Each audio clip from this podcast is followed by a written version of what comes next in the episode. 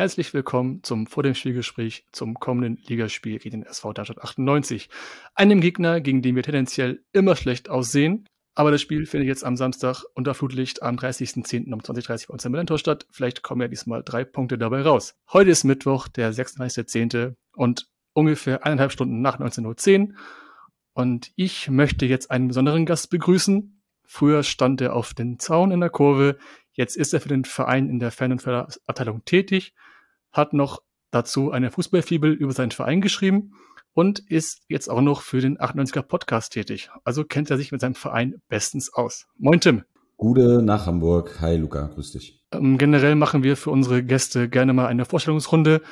Im Grunde sind drei typischen Fragen. Wer bist du? Was machst du? Und warum der SVD und nicht der BVB? Ähm, ja, ich bin Tim, 35 Jahre alt, äh, aus Darmstadt. Ich arbeite, wie du schon gesagt hast, für die Fan- und Förderabteilung äh, hauptamtlich als Büroleitung.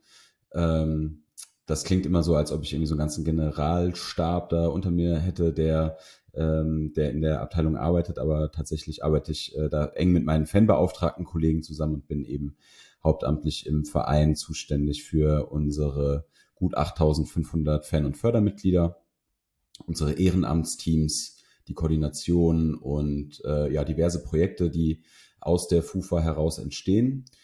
Ähm, ja, warum der SVD und nicht der BVB? Tatsächlich war ich mit äh, zarten sechs Jahren, als ich zum Fußball gekommen bin, da habe ich noch nicht in Darmstadt gelebt, äh, sondern im Siegerland und ähm, da äh, bin ich erstmal durch einen Nachbarsjungen erst BVB-Fan geworden. Das war deren große Zeit äh, mit Meisterschaften. Äh, Karl-Heinz Riedle war mein Lieblingsspieler. Ähm, das hat sich dann aber relativ schnell so im Laufe der 90er Jahre Richtung unterklassigen Fußball ausgerichtet, also dass ich großes Interesse schon immer hatte an, an diesen ganzen Vereinen, die auch ein paar Ligen weiter drunter spielen. Ja, und ein paar Jahre später, mit elf, bin ich dann nach Darmstadt gezogen und da hatte ich dann das perfekte Exemplar vor der Haustür quasi und äh, einen äh, Nachbarsjungen, der beim SVD in der Jugend gespielt hat und der hat mich mit einem mit seinem abgelaufenen Mitgliedsausweis dann immer umsonst mit ans Bölle genommen und ja, da ist es dann, ist es dann passiert. Da habe ich mich dann schwer verliebt und das ist äh, bis heute so geblieben. Du hast ja eben gesagt, du hast dich für die Vereine in unteren Ligen interessiert. Welche Liga war denn der SVD damals und kannst du dich an dein erstes Spiel erinnern? Ja, also der SVD war damals ähm, Regionalligist, beziehungsweise auch gerne mal eine Saison immer Oberliga Hessen zwischendrin. Regionalliga war damals äh, dritte Liga, ne, aber noch aufgeteilt eben in, in Nord- und Südstaffel. Und ähm, mein erstes Spiel ist so ein bisschen vage. Also das erste Mal vor dem Stadion, als ein Spiel stattgefunden hat, war 1998. Ähm, da ist der Verein gerade 100 geworden, aber auch just da in die Oberliga abgestiegen das erste Mal. Ähm, also den Verein umwehte damals äh, kein wirklich positives Flair. Ähm, und so richtig dann das erste Mal drin bei einem Spiel, das müsste schon ein paar Jährchen später gewesen sein, so 2000 rum. Ich meine, Wackerburghausen wäre der erste Gegner gewesen, aber so ganz 100 Prozent kann ich es tatsächlich nicht mehr sagen.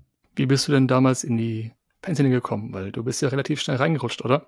Ja, das kann man so sagen. Also die Fanszene war damals aufgrund der Erfolglosigkeit eben auch relativ überschaubar. Und es gab aber um die Jahrtausendwende rum, halt so 2000, 2001, eine ja, mittlere Anzahl, so 40, 50 Jugendliche, ähm, die mal mit auswärts gefahren sind, die ähm, angefangen haben schon mit Doppelhaltern, Pyro, Choreos rum zu experimentieren, weil das eben gerade in Deutschland ganz schwer im Kommen war. Und äh, ich habe mich da auch schon sehr früh dafür interessiert, äh, Match Live gelesen und so Sachen. Und ähm, da wir halt alle ein Alter hatten und ähm, dann auch nur einen Block, äh, wo wir, wo wir uns aufgehalten haben die meiste Zeit, ist man halt schnell so zusammengewachsen und wir haben dann 2003 die, die Ultras Darmstadt äh, 03 eben gegründet. Genau. Und da wurde ich dann ein Jahr später im zarten Alter von 17 Jahren zum Vorsänger. Ultras Darmstadt, wenn man sich ein bisschen mit der Geschichte der Ultras beschäftigt, die gab es ja in Darmstadt ja zweimal. Einmal schon im Jahr 2000, einmal 2003. Wie kommt denn das zustande? Ja, das ist ein äh, bisschen speziell vielleicht. Also ähm, es gab so ein paar ältere Leute als uns, die waren schon so Anfang 20 ähm, und die hatten Ultras Darmstadt 2000 gegründet.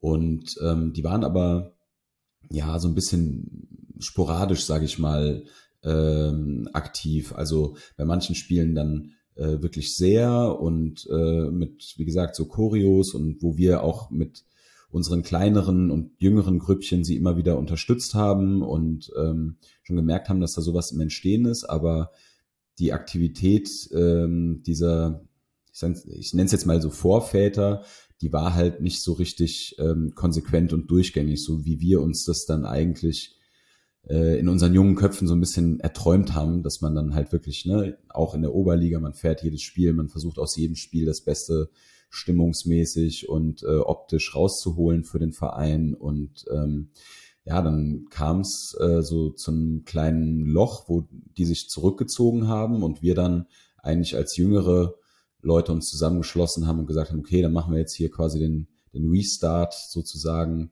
und dann nehmen wir auch unser Gründungsdatum 2003 und berufen uns jetzt nicht auf äh, die vorherige Gruppe. Wie kannte, konnte man sich das Bölle damals vorstellen, Jahr 2000? Gab es denn überall eine Singing Area? Gab es schon einen Fanblock oder waren mehrere Fanclubs oder Gruppen auf den Tribünen verteilt? Und war man quasi als jüngere Ultras der Antrieb, alle Kräfte dort quasi zusammenzuziehen und einen Block zu bilden? Hm, ja, sehr gute Frage. Also grundsätzlich äh, sah das Bölle so aus, wie vielleicht das manche von euch noch so in Erinnerung haben, 2015. Äh, da hatte sich eigentlich nicht viel verändert, sage ich mal, ähm, zu der Zeit um die Jahrtausendwende. Eben ein sehr weitläufiges Stadion mit äh, Tatanbahn noch, äh, mit äh, der Gegend gerade, die eben ein riesiger Stehplatzwall war, äh, nach Dortmund äh, eigentlich der größte zusammenhängende Stehplatzbereich damals äh, und unsere kleine, aber feine Haupttribüne, ähm, wo es zwei Fanblöcke oder zwei Singing Areas eigentlich gab. Eine auf der einen Seite äh, britisch Hool geprägt, äh, den A-Block und auf der anderen Seite eben den F-Block mit ähm, uns als Ultras und mit noch ein paar anderen Fanclubs drin. Und also wir hatten schon von Anfang an irgendwie die Idee, alle diese Stimmungsparteien irgendwann mal zusammenzuholen in eine Kurve und ne, das dann äh, so werden zu lassen wie andere große Kurven, die wir zu dem Zeitpunkt äh, gesehen und vielleicht auch ein bisschen bewundert haben.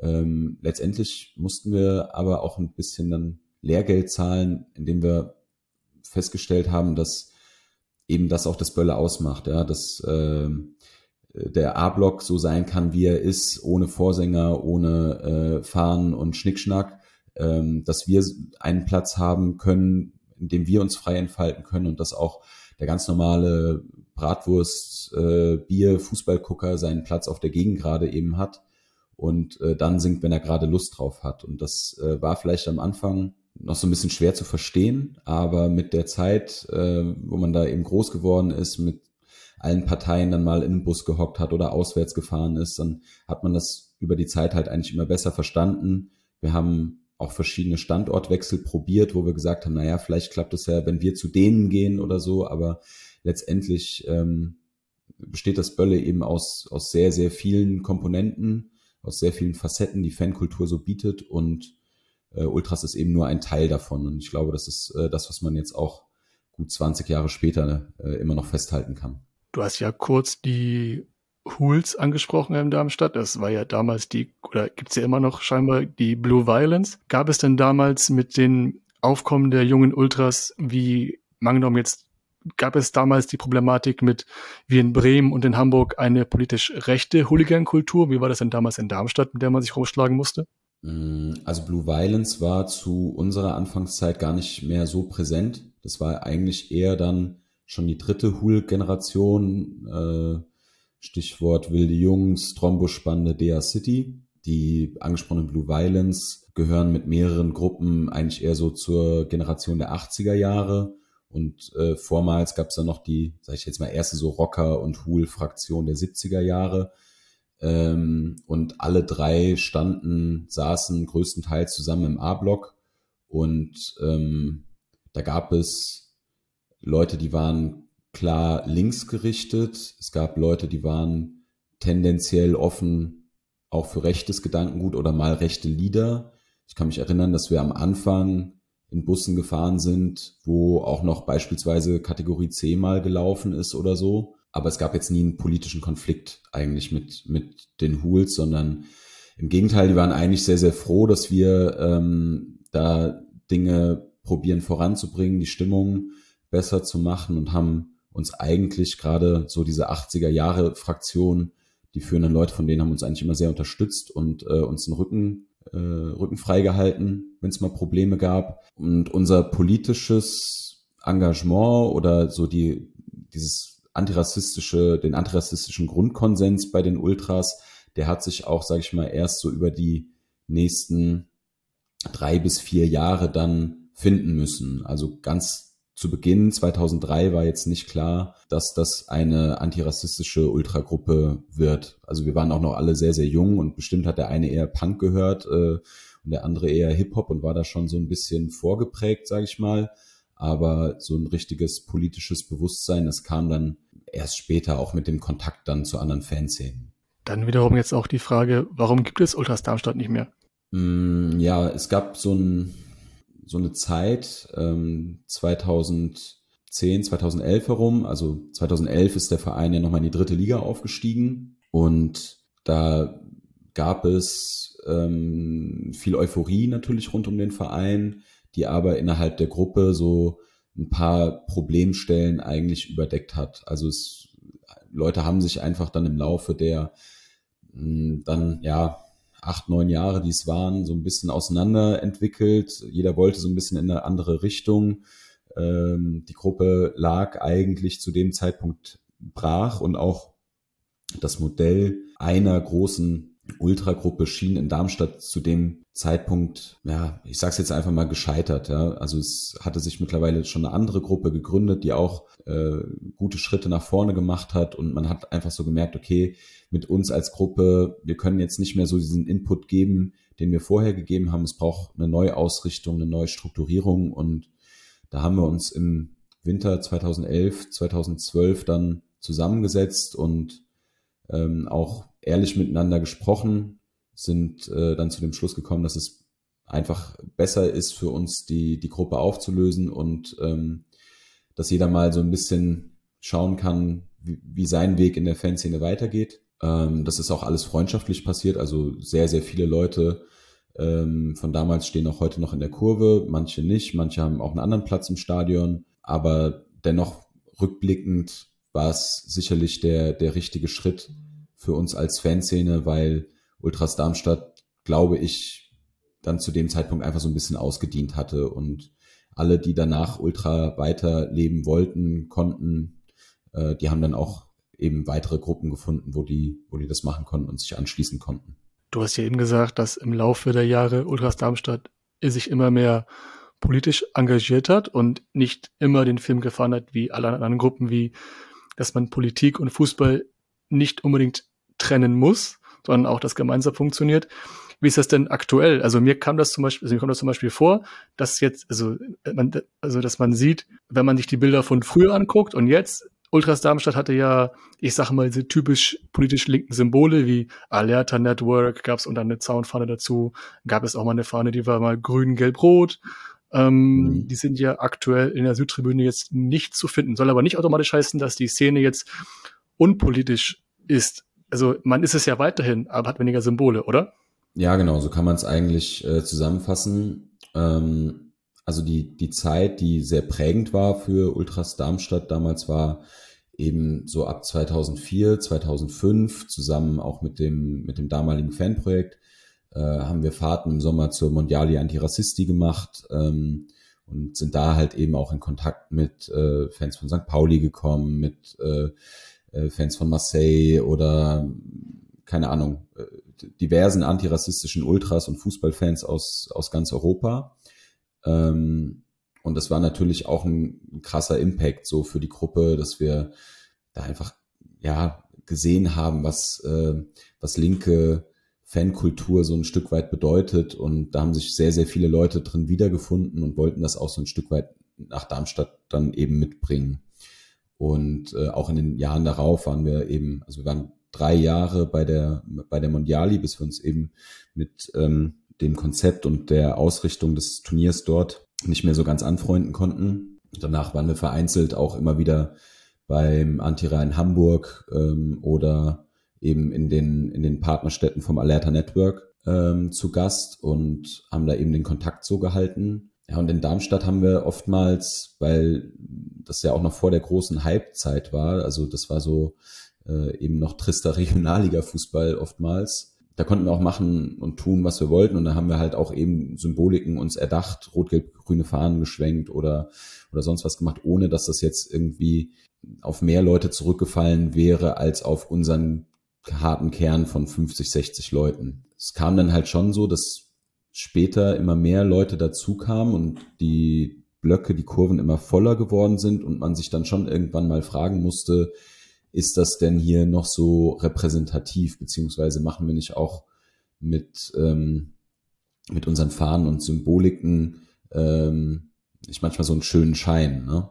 Und da wollten wir auch dann, sag ich mal, nach Auflösung vielleicht ein bisschen anderen Weg gehen, ähm, nicht mehr, nicht mehr ganz so viel plakativ machen, sondern auch einfach mehr präventive Arbeit, ähm, haben dafür ein, ein Bündnis Lilienfans gegen Rechts gegründet. Ich denke, so ein Sticker, den, den dürftet ihr ja besonders gut kennen. Und so eine Fahne gibt's bei uns eben auch schon sehr, sehr lange, seit den 90er Jahren. Und dieser Symbolik wurde sich dann eben, oder dieser schlichten Symbolik wurde sich dann nochmal bedient, um quasi klar zu sagen, wir haben hier keinen Bock auf Faschos, wir haben äh, grundsätzlich äh, Bock auf eine, eine freie Fankultur, wo jeder und jede, egal ähm, welchen Geschlechts, welcher Herkunft, Religion etc. pp. Alles scheißegal, Hauptsache äh, Lilien und Blau-Weiß und äh, viel Emotionen dafür, dass, da, dass es halt eben für alle offen ist ähm, und machen dazu halt eben verschiedene Veranstaltungen, Lesungen, auch mal ein Konzert oder so, äh, um, um solche Inhalte zu vermitteln aber wir machen jetzt eben nicht mehr so plakative äh, Symbolik in der Kurve oder riesige Spruchbänder, wo dann vielleicht nur ein Teil der Kurve dahinter steht und äh, eben vielleicht gar nicht mehr alle sich mit einem bestimmten Inhalt identifizieren können. Ich hoffe, das beantwortet die Frage ein bisschen. Ja, das tut sie. Ähm, der SVD hat ja jetzt ja nicht nur eine Fanszene, die politisch ist, sondern auch, wenn ich so beobachten konnte, eine sehr engagierte Clubführung. Man läuft ja schon seit vielen Jahren beim CSD mit, unter anderem unter dem Slogan Blau-Weiß-Bunt. Und das war sogar einmal an dem Wochenende, als wir bei euch gespielt haben. Das war, glaube ich, 17 oder 18. Ähm, dann an dem Tag haben wir auch 0-3 verloren, übrigens wieder verloren. Das läuft sich wie ein, läuft wie ein roter Faden durch, die, durch den Podcast hier. Ähm, wie wichtig ist das inzwischen für die Identität des SVD oder als, ich sag mal, ist das der Verein, also steht der Verein 100% hinter, auch in der Clubführung, dass man das quasi, also ich, ich will nicht, ich, ich will nicht sagen eins zu eins wie bei uns, aber ich hoffe, du verstehst, äh, worauf ich hinaus möchte. Ja, ich glaube, es ist schon ein, ein Unterschied gibt grundsätzlich zwischen ähm, dem FC St. Pauli mit, mit seiner Geschichte äh, und, und seiner Fanprägung und einem Verein und einer Fanszene wie unserer das heißt aber nicht, dass man, ähm, dass unsere Clubführung oder unser Verein nicht äh, für dieselben oder sehr ähnliche Werte zumindest einsteht und das auch zu 100 Prozent macht. Wir versuchen halt eben auch so ein bisschen da unseren eigenen Weg zu finden. Darmstadt ist grundsätzlich schon eine äh, nach dem Zweiten Weltkrieg links geprägte Stadt ähm, mit vielen Studenten, mit ähm, äh, ja auch Wahlergebnissen, die das durchaus widerspiegeln. Ähm, und ich glaube, das Böllen-Falltor ist auch ein gutes Spiegelbild letztendlich der, der Stadt Darmstadt und des Umlandes. Hm, da trifft man dann, oder da trifft dann halt vielleicht auch mal so ähm, linke, urbane Stadtjugend auf äh, eher, ähm, ich sag's jetzt mal, so konservativ geprägte Leute aus, aus dem Umland, ähm, was ich aber gar nicht schlecht finde. Weil genau dazu ist Fußball und Kurve ja eigentlich auch so gut geeignet, diese, diese Gräben, die wir heutzutage ja auch immer wieder spüren, ähm, auch manchmal ein bisschen wieder verschwinden zu lassen, indem die Leute in Kontakt miteinander kommen, miteinander sprechen, äh, sich bei einem Tor in die Arme fallen, obwohl sie vielleicht zu bestimmten Themen auch mal unterschiedlich denken. Ähm, und letztendlich versuchen wir als Verein und auch als Fan- und Förderabteilung das einfach so ein bisschen zu, also die Inhalte oder die Werte ähm, einer offenen Vereins- und Fankultur schon zu vertreten und den Leuten halt eben beizubringen und das halt schrittweise in unserem Tempo mit unseren Themen, mit unseren Beispielen, die wir dafür anbringen können. Ähm, beispielsweise gibt's jetzt seit Jahren ein starkes Engagement zusammen mit der jüdischen Gemeinde ähm, zum ehemaligen Vereinsvorsitzenden Dr. Karl Hess, der bis 1933 eben Vereinsvorsitzender war, danach ähm, aus Deutschland geflohen ist, weil er deutscher jüdischen Glaubens war. Und ähm, das ist eine Geschichte, die eben aus dem Verein heraus äh, zusammen mit der jüdischen Gemeinde aufgearbeitet wurde, wo die Fanszene ein unglaubliches Interesse dran hatte, äh, damit zu wirken und wo wir dann auch einen Themenschwerpunkt setzen können, ähm, der eben mit uns und unserer eigenen Identität auch ein Stück weit zu tun hat.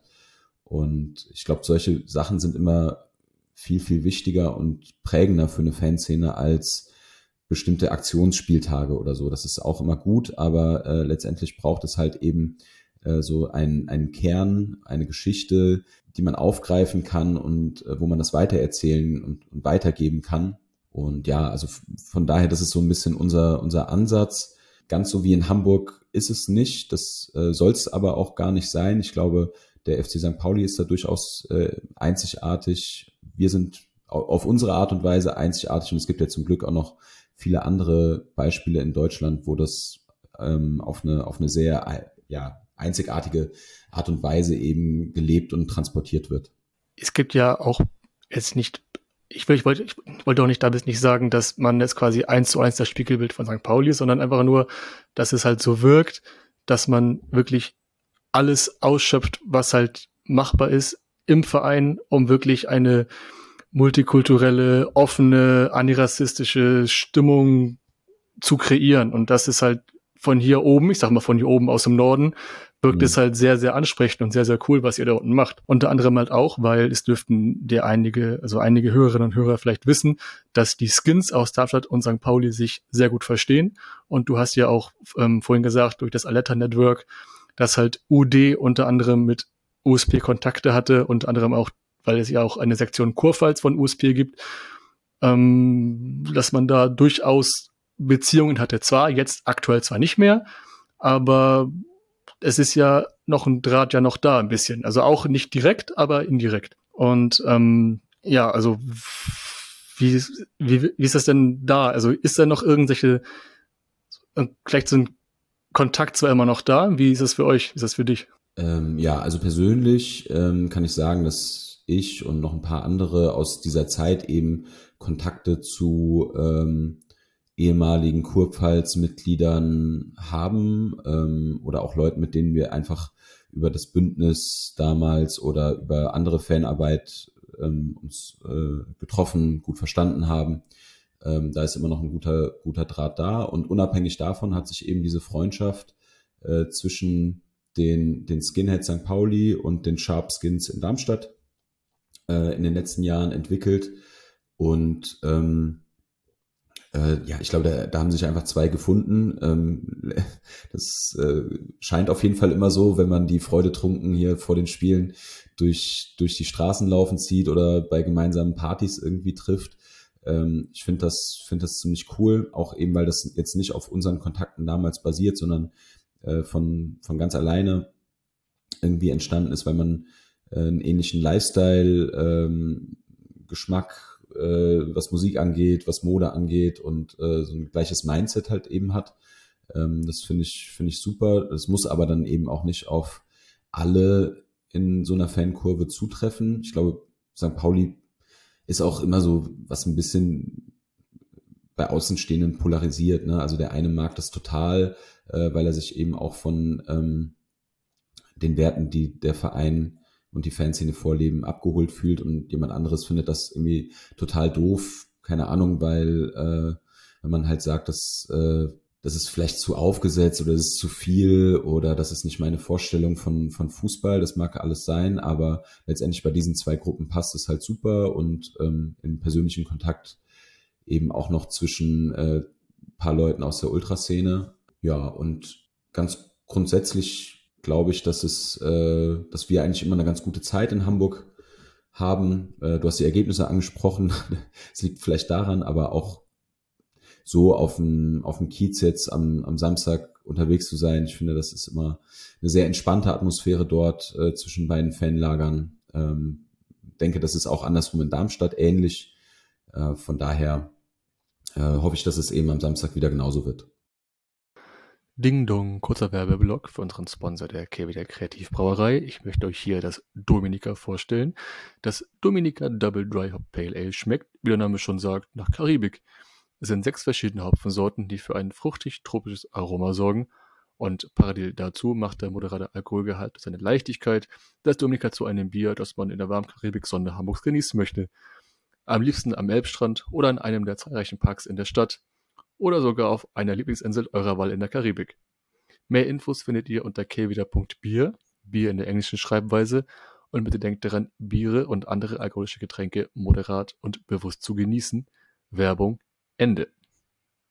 Wir hatten ja auch kurz das alte Bölle angesprochen. Jetzt ist ja das alte Bölle so in seiner Form, wie es existiert, ja nicht mehr da. Es wird ja am 17. Dezember gegen die Young Boys Bern neu eingeweiht. Young Boys Bern, ein Verein, zu dem ihr auch seit 15 Jahren eine Freundschaft habt, die auch gruppenübergreifend, vereinsübergreifend, denke ich mal, auch, auch gelebt wird. Ähm, und äh, kurze Info, wer Interesse an der Geschichte zur Entstehung dieser Freundschaft hat, dem verweise ich auf den Hoch- und Extraweit Podcast Folge 7 hier von Tim, der mit einem Vertreter aus der Fanszene von, Fanszene von IB spricht, also sehr interessant und empfehlenswert. Ähm, das Stadion, irgendwann musste ja die Vereinsführung ja mit der Idee um die Ecke kommen mit diesem neuen Stadion. Das alte Bölle ist ja ohne Frage eines der kultigsten Stadien des Landes. Wie war das damals für euch als Fans oder Fanszene? Ich kann mir vorstellen, dass man als aktiver Fan alles versucht, eine gewisse Vielfältigkeit zu erhalten und nicht so einen seelenlosen Klotz zu bekommen, wie zum Beispiel Paderborn.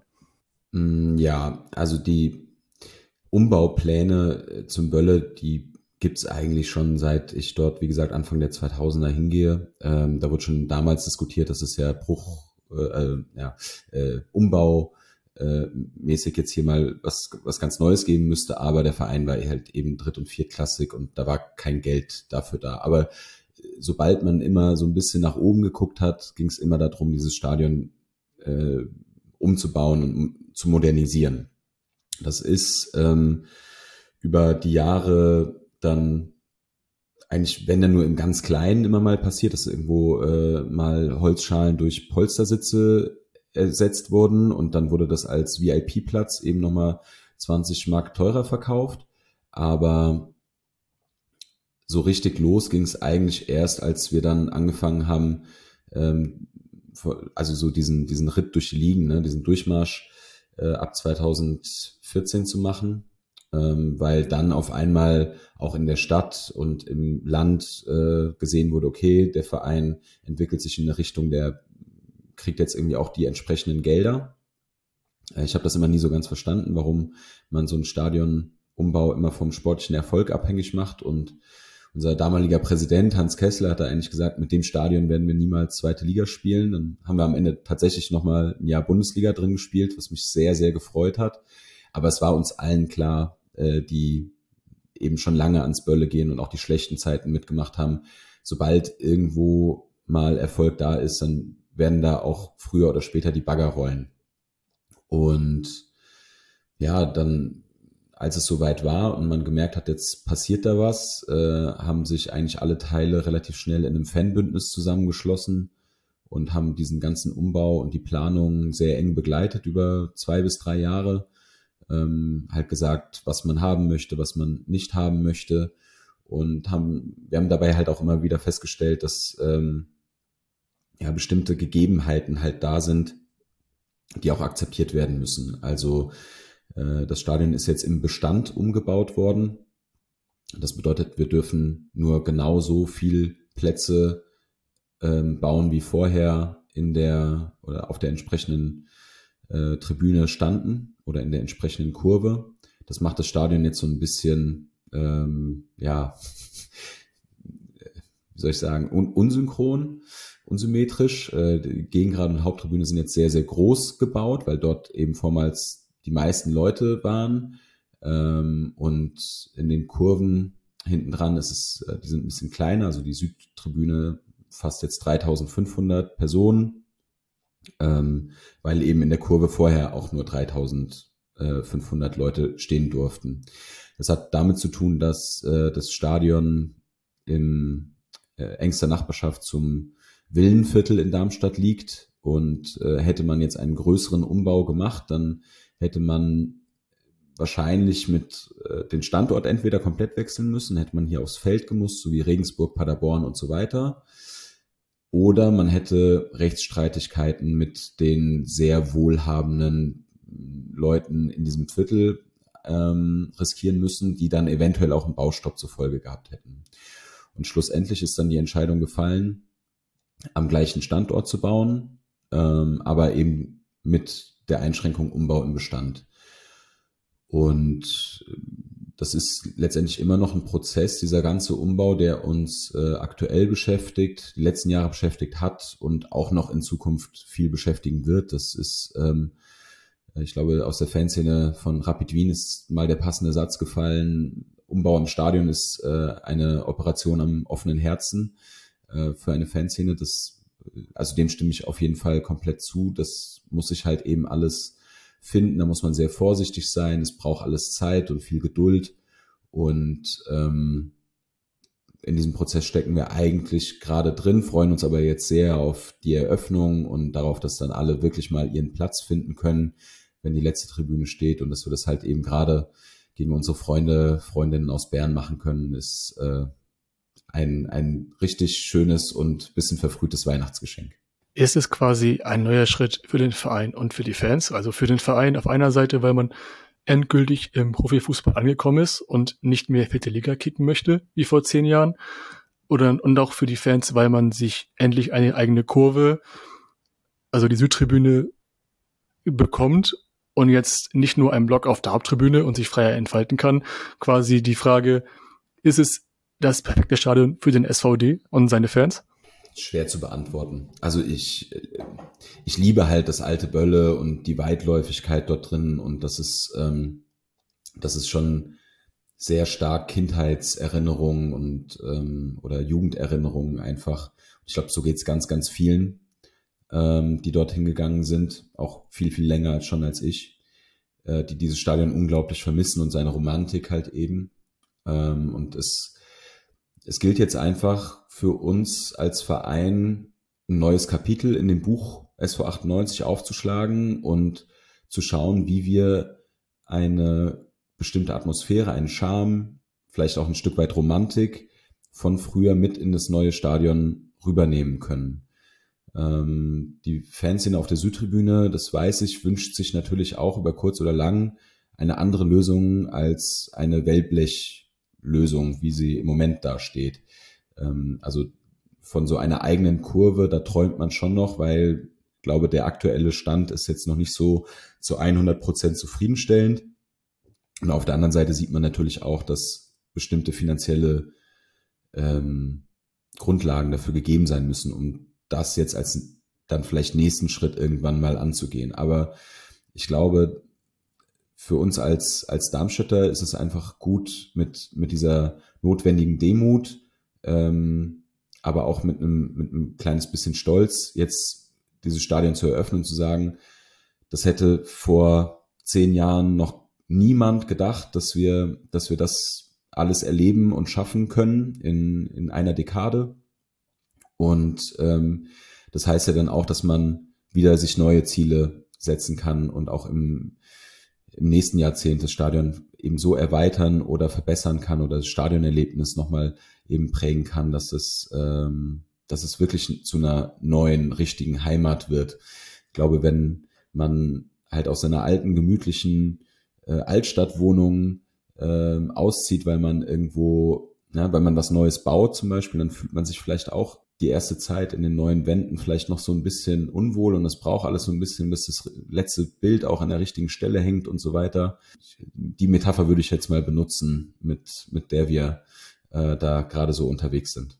Für die Hörerinnen und Hörer, die sich gerade nicht genau vorstellen können, wie es alte Bölle ausgesehen haben kann, guckt euch alte Bilder an. Es ist wirklich großartig. Und ich glaube, es gibt vor einem Jahr, gibt es, glaube ich, einen Film, ich weiß nicht von welchem Sender, zu 100 Jahre Böllfalltor. Also ist auch ein großartiger Film. Kann ich auch sehr empfehlen. Ich war da auch 2001 das allererste Mal. Da war ich sechs Jahre alt. Das war einer meiner ersten Auswärtsspiele. Es war Darmstadt auswärts im Pokal. Haben natürlich verloren. Natürlich wie immer gegen Darmstadt. Und ähm, wo wir jetzt auch wieder langsam zum Spiel kommen, wir müssten auch kurz über das Spiel reden. Wir haben ja jetzt kommenden Samstag das Spiel. Ihr kommt zu uns wieder nach Hamburg. Wir wissen ja die Historie. Ich habe mir, ich habe eine kleine Statistik immer für zu jedem Verein und es ist quasi immer so, also zu wirklich zu 95 Prozent verlieren wir gegen euch. Also ich will nicht grob auf das Spiel eingehen und die Mannschaften eingehen. Das lassen wir für nach dem Spiel. Ähm, du kommst nach Hamburg, oder? Ich komme nach Hamburg, ja. Sehr schön. Wirst du im Gästeblock sein oder woanders mit Vereinsoffiziellen irgendwo sitzen oder wie reist du normal, äh, normalerweise an? Oder wo verbringst oder wo siehst du immer deine Spiele? Bin immer im Gästeblock eigentlich. Also ich bin jetzt noch nicht äh, in dem Alter, wo ich mich setzen muss bei den Spielen und ich glaube, ich könnte es auch gar nicht so richtig aushalten, ähm, 90 Minuten zu sitzen. Nee, ich bin im Gästeblock und versuche meinen Teil dazu beizutragen, dass wir vielleicht wieder gewinnen. Aber mal sehen. Am Ende ähm, einfach wieder, also ich freue mich, dass das Spiel 2030 ist. Ich mag diese Anstoßzeit, ich mag die Atmosphäre, die dann rund um die Spiele herrscht, äh, sehr gerne. Ähm, ich werde mit ein paar Freunden mit dem Zug ganz gemütlich anreisen am Samstag und ähm, ja, da äh, werden wir bestimmt schon auf der Hinfahrt ein bisschen äh, fachsimpeln, wie das am Abend so ausgehen kann und uns in Hamburg dann eine gute Zeit machen. Wie ist denn dein Tipp für dieses Spiel? Schwer zu sagen. Also die tatsächlich unsere Statistik gegen St. Pauli ist ja ganz gut, ist aber allgemein gegen Nordvereine sehr gut. Also äh, meine Kollegen im Hoch und Weit Podcast haben das irgendwann mal festgestellt. Nordvereine liegen uns, Südvereine eher weniger, beziehungsweise vor allem die bayerischen und äh, baden-württembergischen Vertreter. Ich könnte mir vorstellen, dass es äh, ein sehr enges Spiel ist, bei dem ein Tor am Ende entscheidend ist. Also äh, wer in Führung geht, dem, dem dürfte vielleicht äh, das, das notwendige Glück dann zur Verfügung stehen, um das Spiel zu gewinnen. Äh, ich tippe jetzt aber einfach mal 1-1 und hoffe insgeheim natürlich was anderes. Ich meine, du kannst auch ganz ja offen sagen. Ich, also bitte keinen den Kopf abreißen. Nee, nee, das weiß ich schon. Also wenn ich äh, 100 Prozent ähm, äh, daran immer glauben würde, dann, dann würde ich jetzt auch locker sagen, wir hauen euch 3-0 weg, aber glaube, 1-1 ist dann immer so mein Sicherheitstipp, äh, wenn ich glaube, dass es ein enges Spiel ist und lass mich dann eben gerne positiv überraschen, wenn es knapp 2-1 für uns ausgeht und wenn es knapp 2-1 für euch ausgeht, kann ich sagen, na ja, das war jetzt, lag ich halt knapp daneben. Okay, dann möchte ich auch mal meinen Tipp für Spieler lassen. Also ihr habt ja mittlerweile gemerkt, liebe Hörerinnen und Hörer, jedes Mal, wenn ich Darmstadt irgendwie erwähne, es gibt immer Niederlagen. Auch mein allererstes Spiel gegen Darmstadt auswärts im Pokal wurde verloren. Ich habe hier auch Tim oft ähm, off ähm, Podcast erzählt, also off Air erzählt, dass mein allererster Hochzeitstag eine 0 zu 4 Klatsche gab im letzten Jahr und meine Hochzeitsreise ein halbes Jahr später mit meiner Frau, da gab es auch eine 1 zu 2 Niederlage zu Hause. Also jedes Mal, wenn Darmstadt involviert ist in meinem Leben, gibt es immer Niederlage. Und ich möchte, dass es Samstag bitte aufhört. Ähm, ich möchte ein, ich möchte 2 zu 1 gewinnen. Das ähm, wird dann, okay, dann erst, ich hab im Kopf dann, dass du Sieg Darmstadt tippst. Ich, ich bleibe, ich bleibe beim ähm, Sieg für St. Pauli diesmal. Hoffentlich klappt das. Samstagabend, Flutlichtspiel. Ja, ich freue mich. Ja, ich, ich, ich freue mich, ich freue mich, dass du kommst. Vielleicht hat man ja kurz Zeit, mal Hallo zu sagen und ähm, wünsche dir und allen Darmstadt-Fans, die hier zuhören oder auch eine gute Anreise. Wir freuen uns auf Darmstadt und allen Hörerinnen und Hörern, auch von FC St. Pauli, ein schönes Spiel und ich verabschiede mich für das VDS und wir hören uns an dem NDS, Tim, okay? Alles klar. schönes Spiel, schönes Wochenende allen. Macht's gut. Ciao, ciao.